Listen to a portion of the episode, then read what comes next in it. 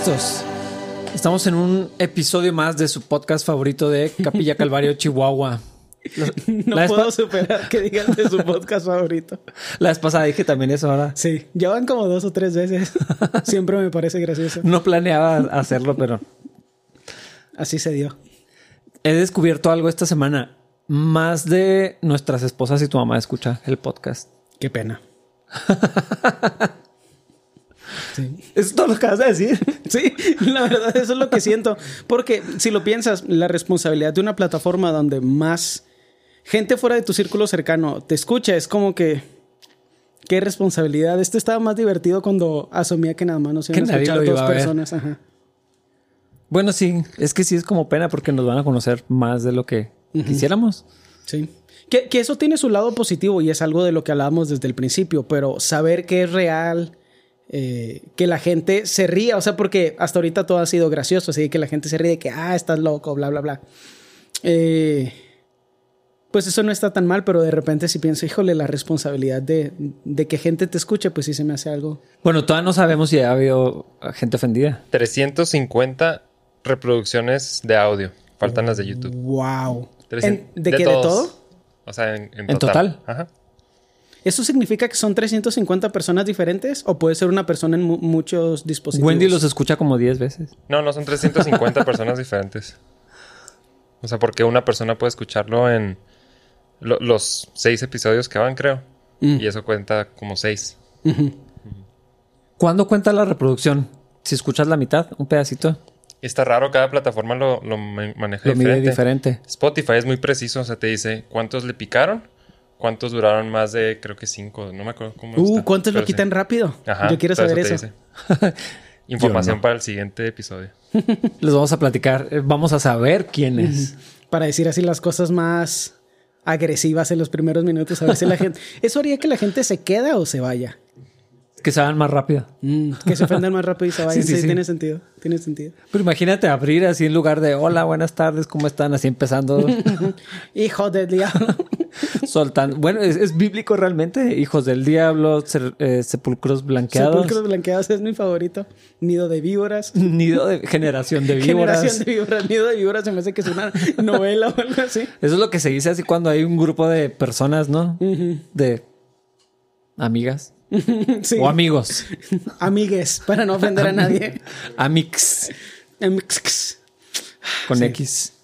Pues sí, la verdad, cuando pienso en lo que en lo que Dios está haciendo en esto, también recuerdo mi responsabilidad al respecto. Entonces, para ser honesto, sí, sí siento un poquito de es que no es pena, pero se parece a la pena, pero no sé cómo describirlo. Así como que, bueno, esto es una responsabilidad, así lo he sentido de parte de Dios. Entonces, también siento un poquito el deseo de no llevar las cosas al extremo que a mí me parece gracioso, sino mantener las cosas dentro de un esquema que es de bendición para los Es que demás. tiene que ser algo consciente porque Sí. Si nos acostumbramos a que, más bien si se nos olvida, pues, que, que está una cámara y que alguien va a escuchar o va a ver esto, ahí es donde está el problema porque te relajas y luego ya dices cosas que... Sí, y, y, estamos siendo transparentes, la verdad. Ah, sí, no es como que, o sea, no es como que estemos hablando de cosas que nos avergonzarían. O fingiendo. Ajá. Ajá. Bueno, a lo mejor sí nos avergonzarían porque por alguna razón siempre terminamos hablando de popó y cosas así. no, no es cierto. Eso era cierto antes, no sé por qué, pero ya no. La teología, ¿quién la descubrió hace poquito? Alex Rubel, Que la teología de la popó. Ah, no, yo más bien estaba pensando, no sé si te ¿O de acuerdas.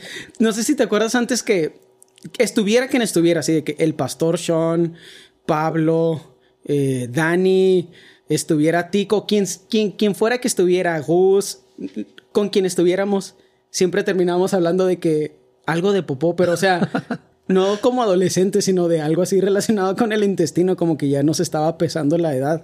Así que no, es que ahora pues tienes que pues tomarte así de que un imódimo, no sé, no me acuerdo, no, No, sé por qué, no pero sé. hace como cinco años todas las conversaciones terminaban en eso de que pues sí, es que se siente el cambio en, la, en el estómago, es, es impresionante. Pues bueno, yo creo que esto así toda tu generación transicionando a la adultez más adulta. Ajá, sí. Yo ya pasé por eso. Ahora estoy en otras, en otras cosas peores. Pensé que ibas a decir toda tu generación pasando a mi generación. Bueno, fuera, o sea, ojalá se estuvieran estacionando en la mía, pero así como ustedes avanzan, yo voy a otras peores. Nos vas a tener que ir platicando. Voy a cumplir 41 años en febrero. Qué rollo. Si llegamos a febrero, bueno, si llego a febrero voy a cumplir. 41 años, qué rollo. Siento raro. Sa- ¿Sabes qué se me hace muy extraño cuando en algunas tiendas, en el súper o en algunas que te pide, preguntan la edad? A veces digo cualquier cosa porque ¿qué van a saber? O sea, he dicho 52, he dicho 37, he dicho 25, o sea, pero siento raro reconocer la edad que tengo. Como pena de tu edad o se siente raro de que no te sientes conectado con tu edad. Todas las anteriores. Es, es extraño, o sea, como que no. No sé si tiene que ver con la idea que tenía de joven de lo que es una persona de 40 años. Mm, eso está interesante. Yo voy a cumplir 33 el próximo año y no siento nada raro al respecto, pero se me olvida mucho mi edad. Ajá. Es, es que es que es, Es eso. eso, o O sea, sea, sí, como- cuando me preguntan así como ¿cuántos años? O sea, como que normalmente no es algo que esté respondiendo de forma tan continua. Sí. Hasta, hasta los últimos meses donde te preguntan, por alguna razón te preguntan en tortas violín. ¿Qué, qué importa? Nadie va a ir a comprar ahí porque yo lo mencioné. Pero Eh, si llegan a hacerlo, díganles que nosotros los mandamos. que van de mi parte. Me mandó Rafa y ellos qué. ¿Quién es ese?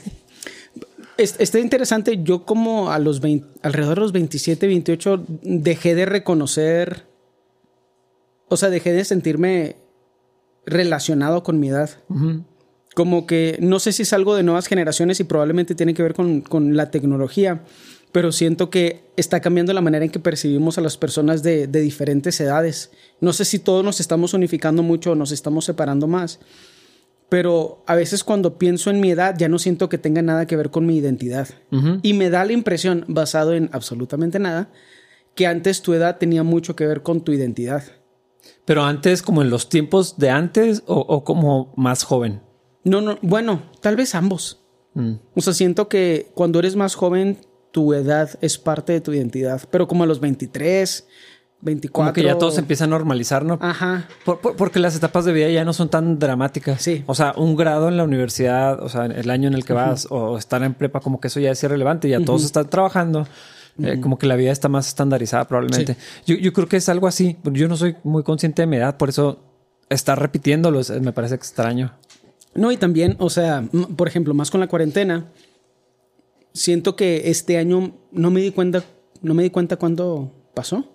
Cambiaron muchísimas cosas y, por ejemplo, me puse a ver algo del material que estuvimos sacando en YouTube, eh, algunas de las cosas que hacíamos al principio de la cuarentena, cosas en mi, en mi trabajo, en mi negocio que han cambiado y han cambiado para bien, pero simplemente no, como que ya estoy muy atemporalizado eso. No sé si tenga sentido, pero siento que además de la cuarentena, tiene que ver con la forma en que consumimos información a través de los medios digitales. Como que ya es un poquito más difícil y obviamente también tiene que ver que soy post 25, creo que eso es un factor importante. Ya no cambian tantas cosas en mi vida. Pero siento que es muy difícil mantener registro de toda la información que recibimos todos los días, entonces ya no hay información que se queda de una forma especial, sino que ya todo es, si le diéramos colores al valor de la memoria, ya todo es un poquito más gris, porque ya ninguna memoria es tan poderosa. Y a veces me da la impresión que tiene que ver con los medios digitales, con que podemos grabar todo inmediatamente, entonces nuestra memoria ya no necesita capturar esa información, sino que sabemos que está delegada a un sistema digital de, de almacenamiento. Sé que suena un poco extraño, pero, pero siento que todo eso es importante cuando hablamos del paso del tiempo, porque ya llevamos 10 meses en la cuarentena y a veces siento que llevamos dos años, no me acuerdo cómo era la vida antes de la cuarentena y a veces siento que acaba de empezar. Eh, eh, Eso de, pronto no se siente que haya pasado tanto tiempo. Este domingo que estamos aquí en la transmisión de la- en la iglesia, vino una persona a, re- a recoger algo. y, y cuando vi a esta persona le dije, hace casi un año que no nos vemos. O sea, lo, lo dije sin pensar. Eh, y, y como que no lo puedo creer. O sea, es demasiado tiempo. Diez Sí. meses es muchísimo tiempo. Es casi un año. Pero la última vez que, que tuvimos los servicios no se siente como hace tanto tiempo. Sí. Es que dijiste un dato. Hace 10 meses que no nos vemos y luego lo procesaste. Ah, canijo, Ajá, 10 sí. meses es un no, montón. había- no era consciente de eso hasta que lo dije, la verdad. Es- es- está muy extraño todo esto. Y es un, es un tema interesante ahorita que, pues, cuando esto salga mañana o pasado mañana va a ser el año nuevo. Eh, y tenemos que empezar a considerar las formas en el, que, eh, en el que el 2020 fueron, o en las que el 2020 fue complejo. también trajo mucha bendición. El Señor hizo cosas muy increíbles, pero el 2020 ha sido un año muy interesante. Qué bonita manera de decirlo. interesante. Sí. Interesante, porque no ha sido todo malo. No, no, pero como que ha sido muy todo. catastrófico sería una palabra más correcta eh, eh, y, no desde un punto de vista fatalista. yo no, yo no me siento así para nada, pero sí han pasado cosas súper grandes. Eh, muerte de, una perspectiva distinta. La gente está muriendo todo el tiempo, ¿no? Pero, pero el hecho de ver a tantas personas cercanas fallecer de lo mismo en un periodo de tiempo tan corto, las noticias globales que, estamos escuchando, eh, negocios cerrando y todo esto, como que de, pronto se siente catastrófico. En, mi, vida, mi vida personal o familiar, casi la laboral, esa es la, que se ha visto más afectada. Todo lo demás está bastante. No, es que no es normal. En paz. Sí. O sea, no, creo que, haya sido tan alterada. Eh, porque, pues, como quiera, me he mantenido productivo. Este, todos estamos bien en casa, cosas así. Pero eh, eh, es, sí ha sido un año bien complejo. interesante, definitivamente, pero difícil, complejo, ah, extraño. O sea, son, son demasiadas cosas muy raras. Y, ha sido difícil mantenerse productivo, creo que en todos los ámbitos, pero me da la impresión que la vida de iglesia ha sido impactada como pocas otras cosas. Eh, a menos de que seas dueño de un restaurante o de un bar o ni siquiera de una tienda, tal vez de, de, una, de un expendio de alcohol. Realmente la vida, tu vida no se ha visto directamente afectada por la pandemia, como se han visto, pues bueno, la, vida de estas personas, definitivamente. Pero también la vida de la iglesia, porque es de las poquitas cosas, o bueno, al menos de que tengas un lugar donde se hacen conciertos o un centro de eventos, un salón de eventos, o sea, pero ninguno de esos, eh, eh, ninguno de esos lugares tiene una comunidad atada a ellos. O sea... Un gimnasio tal vez. Pues sí. Y sí es medio religioso el aspecto. Ponle que la gente del gimnasio es la que se siente, creo que más cercana a nosotros. Están batallando para mantenerse productivos, están batallando para mantener los resultados que habían logrado hasta el punto que empezó la cuarentena. Siento que en la iglesia se siente exactamente igual. La comunidad poquito a poco se empieza a separar y estamos batallando todos para seguir haciendo nuestro trabajo como parte de la comunidad, que pues es trabajo de todos, mantenernos unidos, tolerarnos, soportarnos, amarnos, es trabajo de todos y creo que es cada vez se vuelve más difícil para todos. Sí, yo estaba platicando con un amigo pastor ahora en la mañana y hablamos de eso, ¿no? Porque están, ah, hubo una caravana que me parece que organizó un movimiento católico y varios pastores cristianos participaron porque el tema de la protesta o la demanda que hacen es déjenos abrir los centros religiosos. Ah, entonces anda la noticia, ¿no? Así en el medio pastoral de cuándo van a abrir y quién va a abrir y por qué y todo esto. Ah, se está presionando al gobierno y, todo, ¿no? Y, entran los motivos de conciencia, los intereses personales, la realidad, que esto era lo que yo platicaba con, mi amigo. Ah, la decisión de abrir o no abrir va a tener un impacto en la comunidad. Totalmente. O sea, la vida cristiana es un proyecto comunitario. Entonces, eh, hasta dónde está, la línea de, cuidarnos y todo esto sin que vaya a afectar eh, en algunos casos de manera permanente la vida cristiana de muchas personas. Sí. Ah, esté bien o mal, eh, esa es la realidad, ¿no? Eh, necesitamos estar en comunidad. Yo creo que la Biblia es muy clara que el cuerpo de Cristo tiene que estar reunido de manera presencial. La adoración corporativa, orar juntos, el ministerio, todo lo que decías ahorita no puede pasar virtualmente de una manera efectiva. Sí. Eh, o, de una manera plena, tal vez esa es una mejor palabra. Ah, o sea, podemos hacer algunas cosas y lo platicábamos en el podcast anterior. Puedes llamarle a alguien, puedes escribirle a alguien, ah, te puedes conectar al servicio y todo esto. Es, un esfuerzo, yo creo que eh, es lo, que podemos hacer, pero el efecto no es el, deseado. O sea, no existe una iglesia virtual, eso, eso no es imposible, es antibíblico o extrabíblico a lo menos. Sí, sí, porque simplemente el todavía no estamos equipados emocionalmente para que podamos invertir socialmente y emocionalmente el uno en el otro sin que el contacto sea físico, o sea, sin que haya una presencia en el mismo cuarto.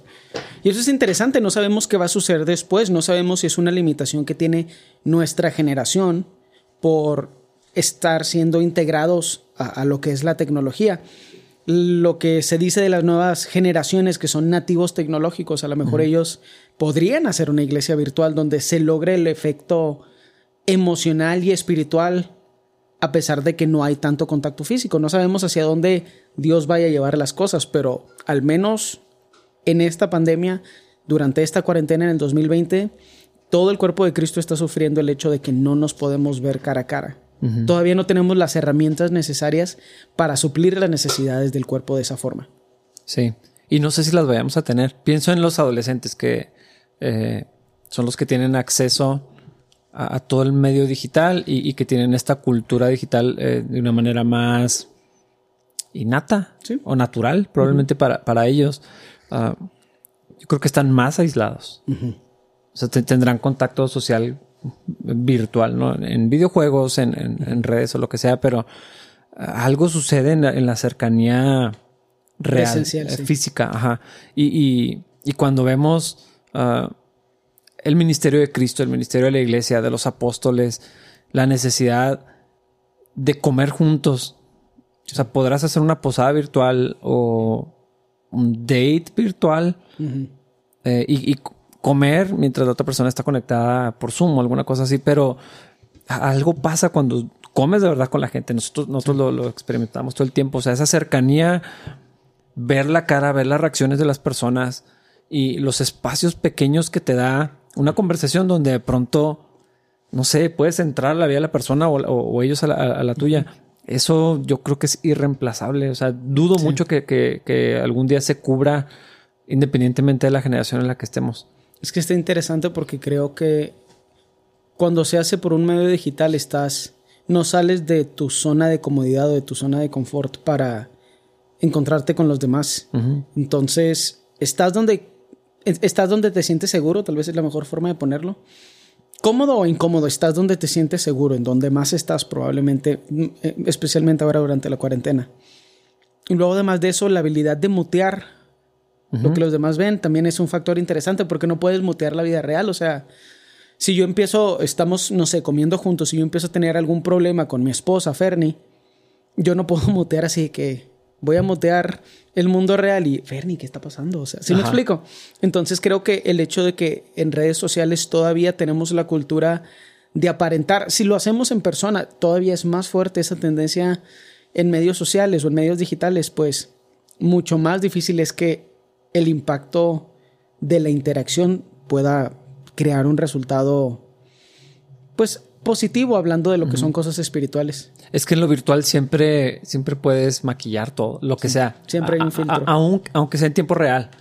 Ah, claro. Una videollamada. Uh, estaba pensando ahorita, no sé si yo batallo con cosas de, de, mi aspecto personal y eso me genera inseguridad o alguna cosa así no, o sea, no tengo que vestirme, no tengo que salir para que me vea nadie. Eh, pues creo que hasta le puedes retocar tu apariencia en Zoom. Filtros. Es más, puedes poner... Puedes poner un fondo. Un fondo para que no se vea cómo es tu casa o dónde estás o, o, como dices, puedes eh, apagar el video y nadie sabe cómo estoy vestido, que me veo demacrado. O sea, hasta cosas como esas que, en la interacción personal eh, te, tienes que exponer a estar con otras personas que te vean por totalmente lo que eres. Tienes que soltar mucho el control de cómo eres percibido. Que por cierto, todo lo que hemos estado viviendo hasta ahorita ha tenido un impacto súper negativo en la gente que es muy aprensiva respecto o muy controladora respecto a la opinión que los demás tienen de ellos, porque este es el ambiente perfecto para que puedas ejercer todo el control que quieras sobre la percepción que los demás tienen de ti.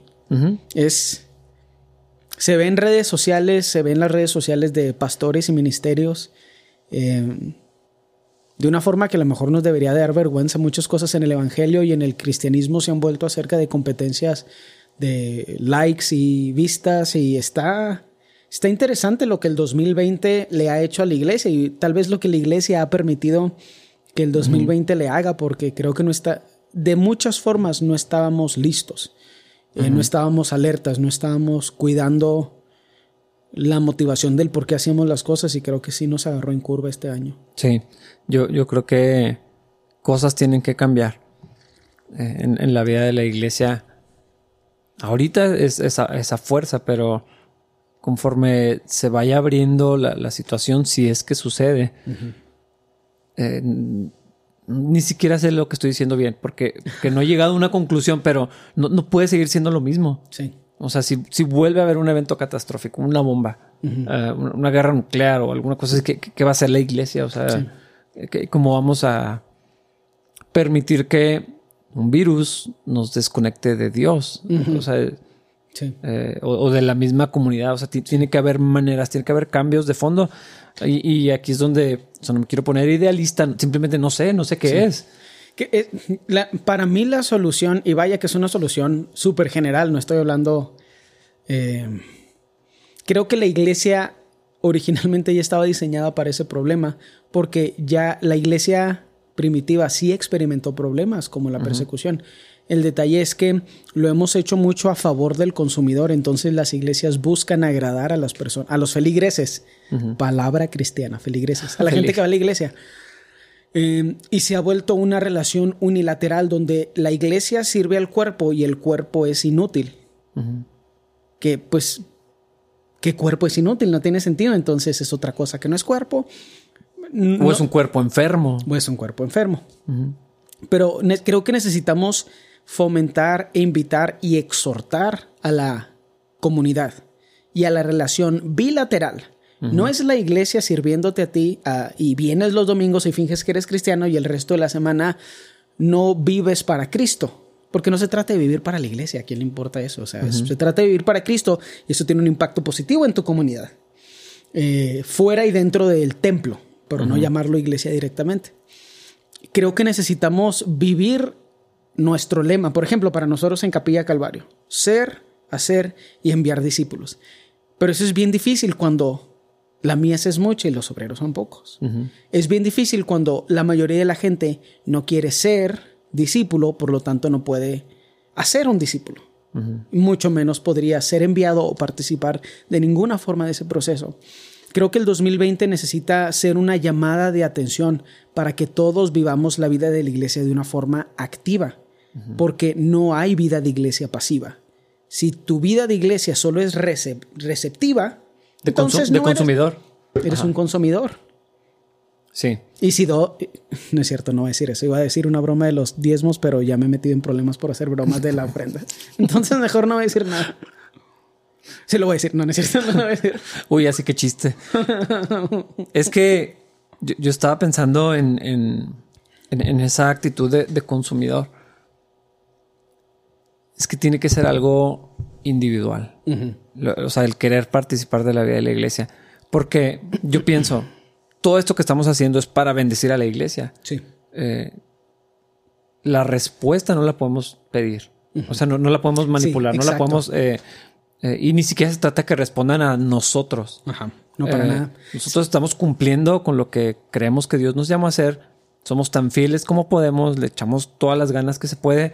Eh, y, y pero, pero, eh, esa no es la vida cristiana. Ajá. Pero si, yo, si del otro lado de la cámara eh, yo no tomo eso como equipamiento, como sustento, como aliento para todos los demás días, no solamente recibir esto o consumir eso, sino esparcirme en un círculo, aunque sea pequeño. Es que creo, creo que mucho, y ya lo hemos hablado antes, mucho viene de eso. Uh -huh. Como no hay algo que la iglesia organiza, como no hay algo masivo, eh, como, como, que parece que no es tan importante. Sí, sí.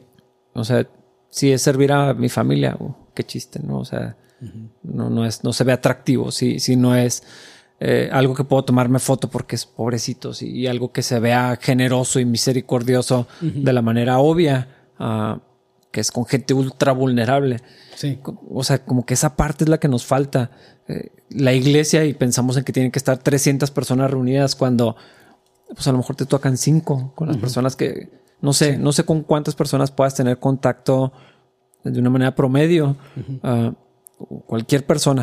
¿Con cuántas personas puedes mantener el contacto sin exponerte demasiado, cuidándote y todo esto? Yo creo que no es un círculo que llega ni a 10 personas. Uh -huh.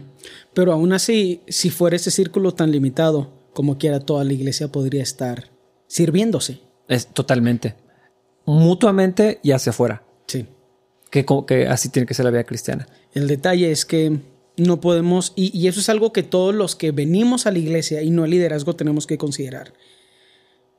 Lo, lo, bueno que hace la iglesia, la forma en que la iglesia, como el cuerpo de Cristo, bendice al mundo, no es a través de un proceso institucionalizado. O sea, que una iglesia haga o no haga actividades no es excusa para dejar de hacer la voluntad de Dios. Y eso es algo que me parece importante, porque creo que en las iglesias hemos caído en la sobreorganización a tal punto que la gente no sabe empezar a servir, no sabe empezar a amar, no sabe empezar a vivir el cristianismo si no hay alguien con una libretita que les dice, bueno, tú vas para acá.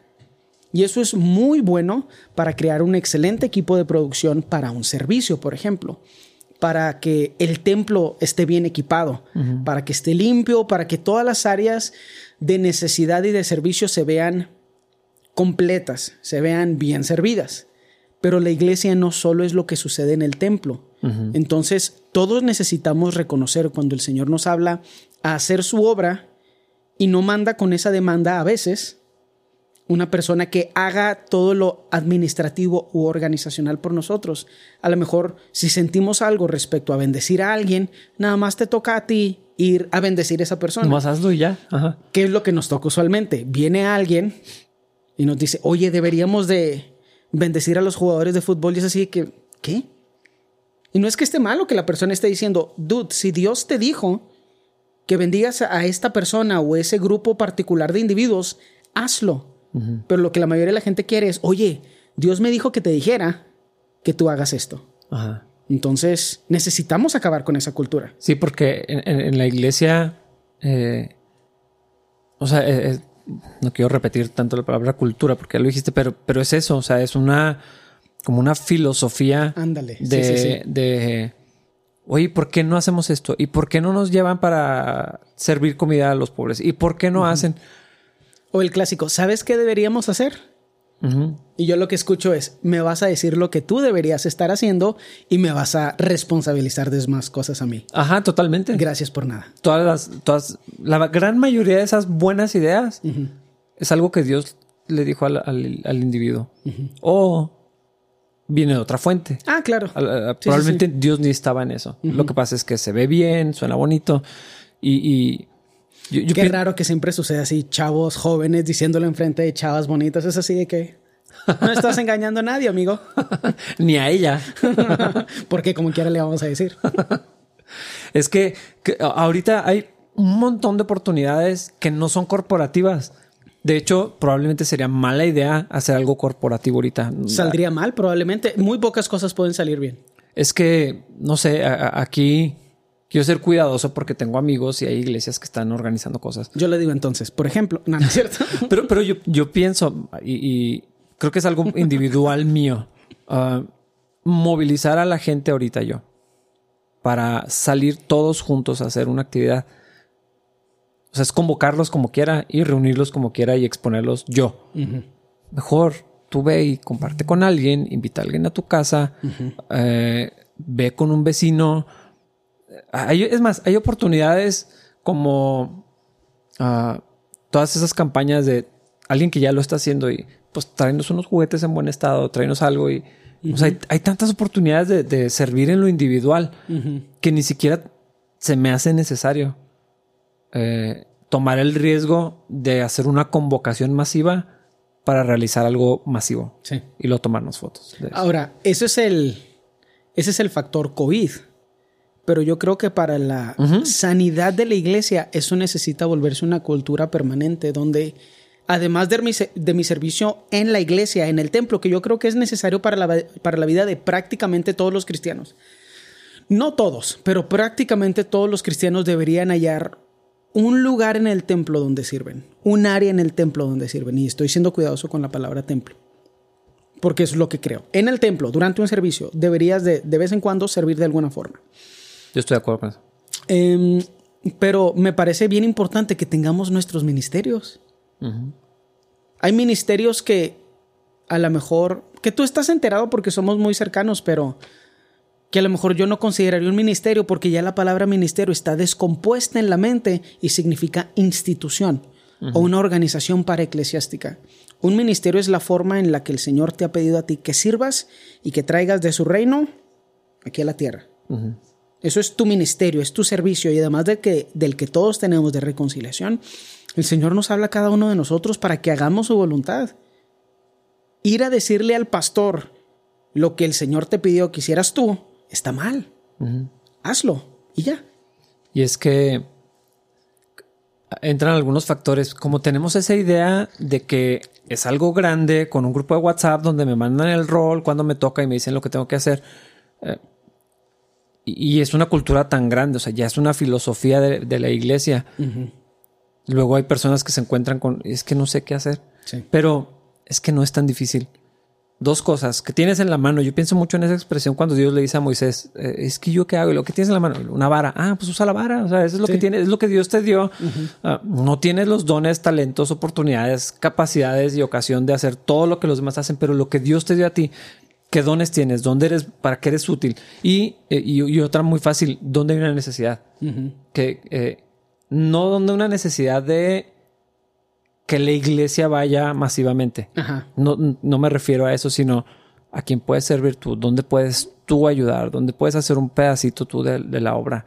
Ah, y, entonces, así se vuelve muy diferente eh, en, nuestro círculo social.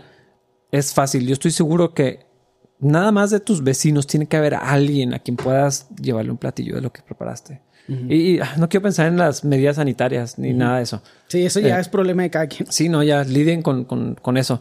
Pero eh, por, eso es una buena razón. O sea, eso es una muy buena razón para no hacerlo de forma masiva. Totalmente. Eh, Pero cada uno puede ser responsable de lo que le lleva al otro.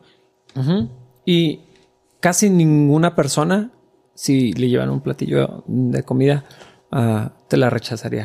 Difícilmente te dirían, pero si, le, si tienes que hacer una entrega masiva de comida y, un reparto a todos los vecinos. Eh, entonces tienes que meter protocolos, probablemente hasta permisos y cosas así. Y probablemente no va a salir bien porque somos una iglesia. No somos una organización con un equipo de personas que puede trabajar la logística de todo eso y además ser una iglesia al mismo tiempo. Y hay un, o sea, hay un antecedente bíblico para lo que estoy diciendo. Porque a lo mejor eso suena así como que, mm, pues oye, no pueden hacer nada que inútiles, pero también tendríamos que decir eso de Pedro y Juan y Jacobo, porque ellos dijeron, ¿sabes qué, vato? Ya no vamos a estar sirviendo las mesas y también estar intentando disipular a toda esta raza. Vamos a dedicar a otra gente para que lo haga. Ahí viene la segunda, ya le escucho así la voz. Es una voz muy específica, no, no es cierto. Pero pues bueno, díganle a alguien que lo haga. Díganle ustedes, a alguien, otras personas que no soy yo, que lo haga. Eso a mí me suena como que está siendo voluntario para tú hacerlo. ¿Sí me explico? Para mí ese es el detalle. Siempre que pensamos, díganle, segunda persona, a alguien, tercera persona, y así de que, pero ¿y tú? ¿Dónde está lo tuyo? ser inútil para siempre o cuándo se va a acabar esto? Pero es que mira, hasta en ese evento donde los apóstoles dicen y usan unas palabras deliciosas, porque dicen, no es justo no se estaban quejando, no dicen no es justo para mí.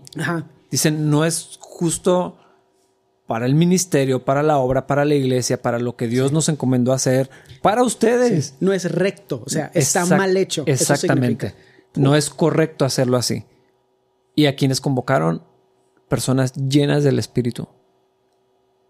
Que, creo que eso es fundamental, llenos del Espíritu para tomar una acción y decir, ok, yo me encargo de esto, esta es mi trinchera, esto es lo que yo puedo hacer. Eh, pienso en, las personas que escogieron. Eh, no tengo idea qué dones tendrían, pero seguramente había servicio, misericordia, eh, no sé, tal vez algo de organización. Una buena actitud, obediencia, disponibilidad. ¿Qué se ofrece? Le dieron eh, prioridad al servicio. Exactamente. Y pienso también el pasaje donde dice, algunos sin saberlo hospedaron ángeles. Eh, no puedes decir, vamos a hospedar ángeles como iglesia. O sea, eso allá en privado, en tu casa, nadie se dio cuenta, nadie supo, nadie, vio lo que hiciste, eh, pero es lo que tuviste tu ocasión, porque encontraste a la persona, porque se dio la oportunidad, porque resulta que tenías espacio. Y, y podías hacerlo. O sea, tú lo podías hacer y tú lo hiciste y no te diste cuenta del servicio enorme que esestabas prestando a la obra de Dios y, y la manera en la que estabas glorificando a Dios a través de tus, tus dones, tu disponibilidad para servir. Y eso es, eso es algo súper chido porque en, en- en mi vida he conocido algunas personas con ministerios que se podrían considerar importantes. Y todas esas personas tienen como que su grupito de gente que ellos aman y admiran y sin quienes, sin quienes no se podría hacer el trabajo. Y la mayoría de la iglesia ve a la persona encima de la plataforma y dice, no manches, increíble, y admiran a esa persona. Y la persona que está arriba de la plataforma, especialmente cuando su corazón está en un lugar correcto hacia el Señor, admira a los que están atrás de la plataforma y atrás de la cabina, y los que están recibiendo a la gente, porque sin ellos no se podría hacer el trabajo. Entonces, todos tenemos un rol que podemos ocupar sin importar cuál sea el lugar, porque todos tenemos un lugar en la comunidad cristiana, en el cuerpo de Cristo, pero necesitamos asegurarnos que encontramos nuestro lugar. Y cuando hablamos de ve a hacer las cosas, no, no significa que lo tienes que hacer solo y en silencio. Ven, puedes pedir consejo, pero la idea de que alguien debería hacer lo que el Señor te llamó a hacer a ti está mal, es pecaminosa, es flojera en el peor de los casos y está mal informada en el mejor de los casos. Sí. Eh, me, me he escuchado a tanta gente hablar con tanta pasión de cosas que a mí me parecen que no son el rol de la iglesia. Y lo único que puedo pensar es, o sea, Dios quiere que obres ajá. ahí. Me estás pidiendo, o sea, Dios quiere que trabajes, ese es tu ministerio. Y me estás hablando de algo con un chorro de pasión y no puedes ascender esa pasión en mí, porque el Señor no la puso en mí.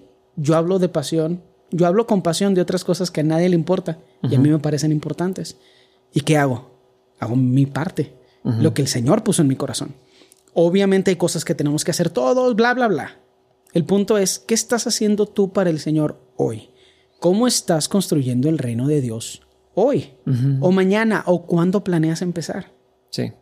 Estaría muy fregón que el 2021 nos enfocáramos en eso. Ser discípulos, hacer discípulos, enviar discípulos. Pero necesitamos primero ser discípulos. No solo ser comensales que vienen y comen. O consumidores que vienen nada más a expectar. Menos on demand.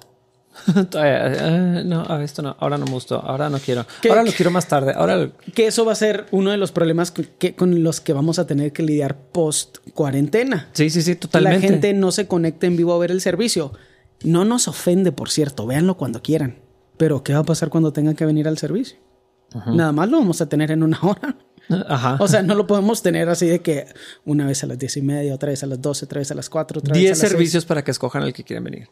Es que necesitamos ser discípulos, hacer discípulos de cualquier manera que Dios nos permita hacerlo, participar de enviar discípulos y además cuando podamos nos vamos a reunir. O sea, es aparte. Sí. Porque- no, no son mutuamente excluyentes Ajá. de ninguna forma y uno no es necesario para los otros. se complementan. A lo mejor es la cereza del pastel, no sé. Pero yo extraño un montón. eh, eh, este último domingo que estaba la alabanza, o sea, que estaba la banda tocando en vivo yo estaba ahí. Estaba el equipo de producción y yo era el único en las sillas. Eh, hijo, fue algo muy, fue algo muy fregón para mí. Sí. Eh, y por un ratito en el que no tenía otra cosa eh, que, que me demandara ocuparme, ah, pude así cerrar los ojos y estar escuchando y estar en mi corazón adorando. Es algo que extraño muchísimo. Faltaba toda la gente de la iglesia, eh, porque, porque creo que es distinto cuando lo estamos haciendo juntos y creo que Dios se mueve. Creo, creo que la Biblia enseña claramente eso. Extraño eso, quiero eso, creo que lo necesitamos. No nada más lo extrañamos, lo necesitamos. Pero, pero el ministerio de la iglesia eh, no se puede detener en espera de la reunión del domingo. O de, la- o de las reuniones organizadas por la iglesia, o de los estudios hechos por, por la comunidad eh, de manera organizacional. Sí. Necesitamos funcionar como iglesia, aunque sea con poquitas personas, en un círculo muy reducido. Creo que ahorita sí debemos cuidarnos, no podemos ser necios ah, o, o rebeldes, pero, pero sí, todos podemos. O sea, Sí. De que se puede, se puede. Ajá, sí, sí. Siempre hay formas de hacer las cosas. eh, pero es importante que, que cambie nuestra mentalidad. el templo no es la iglesia, yo soy la iglesia. Y no dejo de ser la iglesia donde quiera que esté. Ajá. Entonces, si permitimos que el Señor cambie esa mentalidad dentro de nosotros, como no podemos todos hacer un servicio en la casa, porque esa es otra cosa. A lo que los estamos invitando no es a que tengan mini servicios en su casa y que alguien intente sacar una guitarra y bueno, ahora la pasamos la ofrenda. No, que iglesias en casa, no, no, no. Ese no es el objetivo. El objetivo es que tú ya eres la iglesia. Tú ya eres la iglesia. Necesitas actuar con la mentalidad de que nuestra responsabilidad de todos los creyentes es traer el reino de Dios a la tierra. Que eso suena muy extraño y también tiene sus connotaciones misticoides que se les han, que se le ha dado incorrectamente, pero ese es el objetivo. Dios tiene un objetivo para nuestra comunidad y Él quiere que tú hagas tu parte. Punto. No importa quién eres, no importa si crees que eres bueno o malo. Si eres parte de la comunidad, necesitas empezar a actuar como si lo fueras. Sirve a alguien, ama a alguien. Todo empieza, y lo hemos dicho varias veces, con una llamada, con un mensaje, con una galleta, con un café. Sí. La manera en que, y tú lo has sentido y yo lo he sentido, la manera en que hemos sido bendecidos nosotros porque gente que nos ama, los, los regalos, los, las atenciones, los pequeños detalles que nos han dado, a mí en lo personal es lo que me da fuerza para seguir sirviendo al cuerpo. Los audios que nos han mandado para platicarnos cómo se sienten escuchando el podcast o los comentarios y, no estamos pidiendo que los hagan. No, eh, para nada. Es que ese es el detalle. Como viene de un lugar que es real, se siente como retroalimentación del mismo cuerpo. Si fuera un desconocido, porque ha pasado que nos toque desconocido, así que no importa. Cuando viene de alguien de la iglesia, digo, ok, estamos haciendo el trabajo que se nos llamó a hacer. O al menos eso es lo que yo siento, porque yo no siento ningún llamado hacia afuera. Yo siento un llamado, al menos en, esta etapa de mi vida, hacia la iglesia. Con algo pequeño, algo pequeñísimo, ha sido de tanta bendición que no, o sea, no podemos negar que el impacto sería muy grande si todos lo estuviéramos haciendo. Es totalmente. El impacto de todos hacer algo así, de todos pensar en los demás, de todos ponerlos a ellos como si fueran más importantes que nosotros. Y lo mencionaste el fin de semana, mm. de que lo decimos probablemente demasiado, pero Filipenses 2 es el estándar. O sea, cuando pensamos en el bienestar de los demás como por encima del nuestro, el Señor empieza a hacer cosas increíbles. Por eso yo estoy aquí. La verdad, eso es lo que a mí me permite seguir, porque algunas veces que me levanto y digo, ¿por qué estoy haciendo esto? O sea, no es queja con Dios, no es queja contra la iglesia, nada más digo, pues puedo seguir mi trabajo y no, sería inmoral nada más trabajar. ¿Por qué estoy haciendo todas estas otras cosas? ¿Qué estoy haciendo? O sea, porque el Señor me tiene... Y algo así pequeño me recuerda la voluntad de Dios para mi vida. Es algo pequeño que a lo mejor la otra persona considera insignificante, pero se vuelve una bendición. me, me encanta recibirlo a mí, obviamente. Claro. Me encantaría pensar que mucha otra gente con la que yo no tengo contacto también lo está recibiendo. Fíjate, ayer, hicimos un experimento, Wendy y yo. Eh, yo tenía una necesidad, tenía que traer un mueble de la iglesia para acá, el que metimos ahorita a la oficina. Y no tenía cómo traerlo porque está poquito más grande de lo que cabe en, mi, en mi, carro y contratar una carga ligera para moverlo durante cuatro minutos se me hacía una necedad. Sí, es porque sale caro. Ajá. Eh, eh, en otras, eh, no sé, fuera otra cosa lo haría. Sí, cuatro minutos no vale la pena. Pero es que es nomás poquito más grande de lo que, de lo que puedo meter en, el carro. Entonces estaba yo así medio medio no molesto, fastidiado tal vez. Sí, es como, que, ah, casi así que, ¿qué hago? No lo quiero tener aquí, necesitaba sacarlo. No quería que llegara Navidad y lo tuviéramos todavía en la casa y donde no debería estar y todo eso. Y Wendy me dijo, ¿por qué no publicas que necesitas ayuda? Alguien te va a ayudar. Y luego, sí, sí, sí. Y luego no lo hice. Pero así transparente. Y luego, pues, oye, tenemos 13 años de casados, 17 años de relación. Eh, me vio y así como que ponlo en Facebook. sí, me lo imagino. Me leyó así que no lo vas a hacer, ponlo. Y al ratito, bueno, estaba ocupada, me volvió a decir, públicalo. Y lo, ok. Lo puse casi inmediatamente. Mm. Eh, un montón de personas. Y los que no se ofrecieron a ayudarme, me decían en la publicación o en un mensaje como en WhatsApp, me, ponían, no tengo troca, pero si tuviera te ayudaría. Me gustaría eh, si tuviera troca, ir nada más para por la coca y tomarme una coca Sí, contigo. Sí, sí lo vi, vato, me encantó. O sea, fue algo bien, Ujú. fue algo muy padre. Sí. Y, no, y no lo digo eh, como de manera cursi, o sea, de verdad fue algo así de qué fregón esto. O sea, no, no esperaba esa respuesta, esperaba que alguien lo compartiera o que alguien me dijera yo no tengo y, y- y era todo. Eh, finalmente, muchas más personas de las que necesitaban, necesitaba una persona, eh, se ofrecieron, conseguí quien, quien eh, me ayudara, lo trajimos ahora en la mañana, pero, pero ese sentido de comunidad era una necesidad tan mundana. Ajá. O sea, tan, tan no ministerio, Sí. cero espiritual. No, no podrías decir que es un ministerio, pero sí es. Sí. Esa, esa es la cosa que creo que a la iglesia nos hace falta entender. La iglesia es en todo momento. Sí. Eh, Eso de hacer todo para la gloria de Dios no es enseñar una predicación. O sea, Sí. es mucho más que eso, es la vida normal. Entonces, gente escribiendo, gente diciendo, ah, hasta me gustaría tomarme una soda contigo. Sí. O sea, eso es la comunidad, esa es la vida cristiana, esa es la vida del cuerpo, ese es el ministerio al que todos estamos llamados. Eh, por cierto, gracias a todas las personas que me escribieron o me contactaron para, para hacerlo. Ah, quisiera tener más muebles para, pedir- para encontrar una razón. Yo tengo que mover. A mí se me hace que a mí nadie me ayudaría. No, pero es que lo que estás diciendo me parece bien. O sea, me parece súper importante. Necesitamos demistificar, inmistificar. No sé, estoy inventando una palabra. Ah, quitarle, el misticismo, quitarle el misticismo. Siempre quiero hacer palabras. Necesitamos demistificar la vida de la iglesia. La vida de la iglesia siempre es así de que uh, es como espiritual, pero como que hay una jerarquía. Sí, sí, sí. Los que son más espirituales, y lo aquí, los soldados de piso, no sé cómo pensarlo. Y necesitamos arrancar todas esas cosas. Nadie es mejor que nadie, todos somos la pipitilla, o sea, todos somos la pipitilla y luego está Cristo. Ajá. Todos somos la pipitilla, así de que desde la gente que yo más admiro hasta la gente que yo digo, es cristiano, todos somos la pipitilla. Perdón, Kevin. Sí. Perdónanos.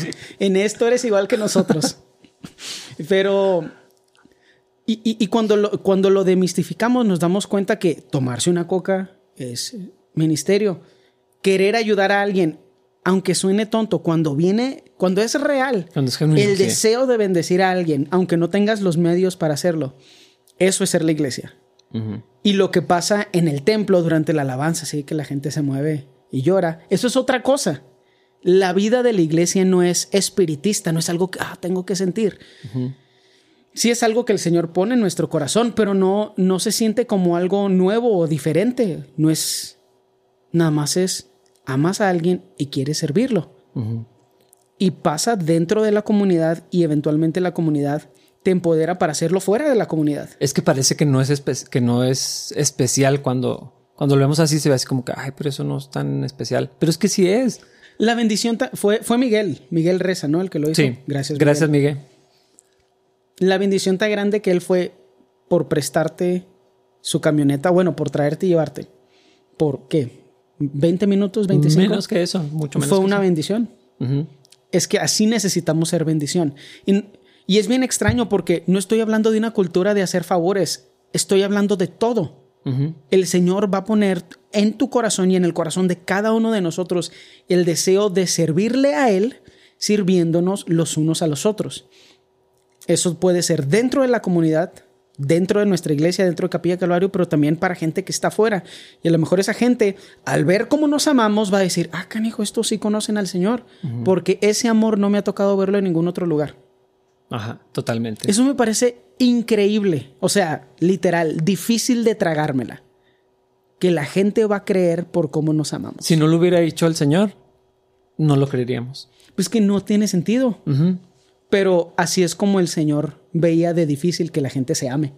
Sí. De una forma real y profunda y permanente. Dice, el amor entre ustedes es tan escaso que cuando sí se amen entre ustedes, la gente va a decir, ah, canijo, ¿qué está pasando ahí? Exact- exactamente. Y hay, hay vida en la comunidad. Eh, es- ese salmo que ya creo que ya lo hemos platicado un montón de Sí. veces y también El de la barba. es el estándar, ajá, el de la barba de Aarón y todo eso. es, que, es que es algo bien real y pienso mucho en eso porque ese, ese pedacito de tiempo que, que me estuvieron escribiendo ayer y que se ofrecieron y los comentarios y hasta chistes y todo eso, eso es vida Eh, es la vida de Cristo en todos nosotros.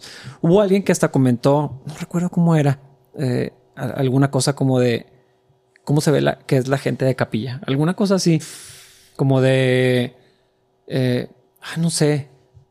Se me hizo muy, muy, me llamó la atención y se me hizo gracioso y se me hizo muy padre que, que dijeran así como que, por lo que estaban comentando, así como que, que chida la gente de capilla, o sea... Pero no es capilla, es Cristo, pero eso es lo, o sea, eso es lo atractivo de la vida en Cristo.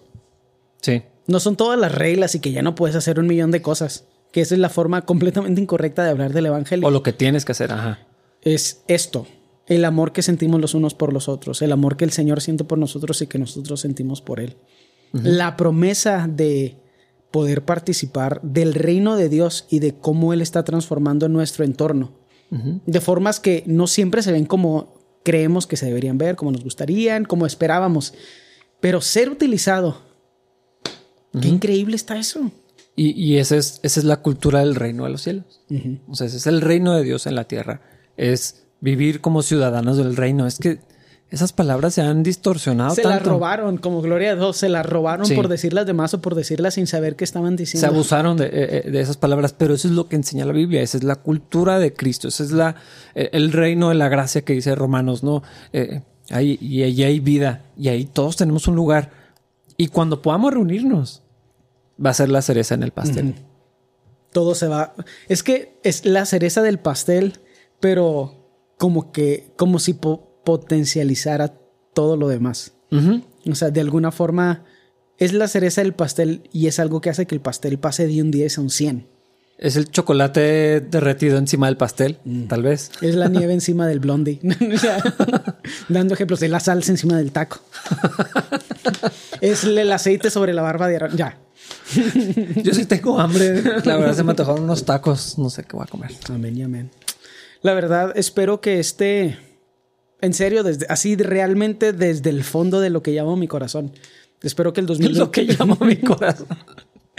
en serio, espero que en el 2021 podamos realmente, cada uno de nosotros como individuos, desinstitucionalizar la iglesia. Y de desmistificarla. Estas dos cosas son súper necesarias. Por eso la vida de la iglesia está seca o no está... seca en algunos casos eh, en otros no en el punto donde debería estar, por, por esas dos cosas.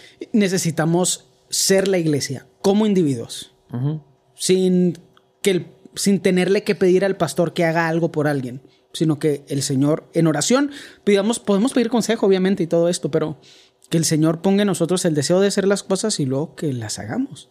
Que podamos escuchar su voluntad y que cuando no estemos seguros de qué dirección el Señor quiere que tomemos, la busquemos, busquemos su dirección en oración, en la lectura de la palabra y WhatsApp existe, Facebook existe, o sea, todavía se puede pedir consejo de gente que amamos y que respetamos a través de los medios sociales. Hay que utilizarlos para, para lo que son, para mantener comunicación y contacto con, con, todo el cuerpo de Cristo. Y es bien extraño, si sabes que estos también sirven para hacer llamadas. Mm. y ya casi nadie los usa para hablar. Sí. Pero también se pueden hacer llamadas, así que llámele a alguien. Especialmente en momentos de, mucha dificultad, porque a lo mejor los textos pueden ser graduales, ¿no? O sea, los mensajes de que, ¿qué onda? ¿Cuándo estás disponible? Pero cuando estás pasando por un momento difícil, llama a alguien, llámanos a nosotros. Llame ahora. Sonó así como... No, no es cierto. También iba a decir algo que no debería decir acerca de otra iglesia.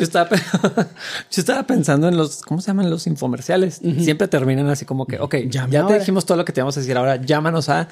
Eh, no vamos a publicar nuestros números, obviamente. Consíganlos si es que no los tienen. Creo que lo que nos hace falta es, es que necesitamos prometer el doble de algo. Ese es el problema. Como en un infomercial. ¿El doble ánimo? doble unción. doble porción mejor. doble ánimo. No lo había agarrado. En la compra de un ánimo te llevas dos ánimos. No mejor, vas a poder decidir Mejor doble porción. Amén, amén. Eso, eso, sí es bíblico y es correcto. Fue lo primero que pensé. Así doble que doble ánimo. Me salió el corazón. es subconsciente, se llama no poder. Estoy luchando con mi doble ánimo. No me juzguen es ahorita, especialmente en estas temporadas, en esta temporada donde pensábamos que íbamos a ver a mucha gente y no vamos a ver, no vamos a poder ver a mucha gente que a lo mejor habríamos querido ver, es importante que tomemos responsabilidad y seamos bendición. Sí. Y que este final de año sea el inicio de una nueva cultura personal que se obviamente va a fluir y va a abundar y se va a vivir en el resto de la comunidad también, pero una cultura personal donde en el 2021 vemos la forma de nosotros como individuos hacer la voluntad de Dios. Y además de eso está la iglesia Capilla Calvario y además de eso está el cuerpo de Cristo en nuestra comunidad de la ciudad y luego más y más y más, pero empieza con nosotros como individuos en nuestra relación con Dios. Sí, si no lo habían hecho, es un excelente tiempo. Yo, yo estoy convencido que no necesitamos que el calendario cambie, que todos los días son iguales. Eh, es irrelevante. O sea, si no lo habías hecho ahorita, es un buen momento, es una buena ocasión para, para, para comenzar a, a, vivir estas cosas que eh, necesitamos arrepentirnos si no lo hemos hecho. Yo creo que eso también es necesario ah, porque es una ofensa contra Dios es un atentado, no quiero dramatizarlo, pero es un atentado contra la iglesia. Sí. No participar, no, no, hacer lo que nos, Dios nos llamó a hacer. Entonces creo que sí es también un llamado al arrepentimiento, ponernos a cuentas con Dios. Dios, dame oportunidades, ayúdame, dame tu gracia y luego ya ir, ir y vivirlo. Uh -huh. Sí, no necesitamos, ya, ya tenemos lo que necesitamos en Cristo. Uh -huh. Ahora hay que caminar en fe. Uh -huh. Lo que ya somos. Uh -huh. Así que 2021, sorpréndenos. Con no otra de... cuarentena. por favor, no de la misma manera. Dios, por favor, ya no. Los eh, creo que no sé si no, bueno, creo que los engañamos y no estudiamos nada de la Biblia y ya ya acabamos y no creo que no se habían dado cuenta tal vez que hoy no vamos a estudiar nada de la Biblia. Yo creo que sí hay algunos que están esperando que la abriéramos. así con la Biblia así de que porque no están leyendo nada. Tengo una idea aún más cursi. En vez de que nos sorprenda el 2021, ¿por qué nos sorprendemos nosotros? Dame fuerza, Señor, para no claudicar de la fe en el nombre de Jesús. Amén. Ayúdame, Señor. Feliz año nuevo. Dios los bendiga. Nos vemos en el siguiente episodio. Ya lo corto, ¿no? Ya córtalo, Dani, porfas. ya no me dejen seguir hablando, no tengo autocontrol. Ya, ahí va, ya. Que Dios los bendiga, hermanos. Adiós. Hasta aquí llego.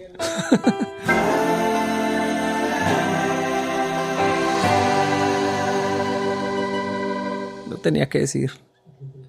Era tan malo que lo tenía que decir. Estuvo muy bueno.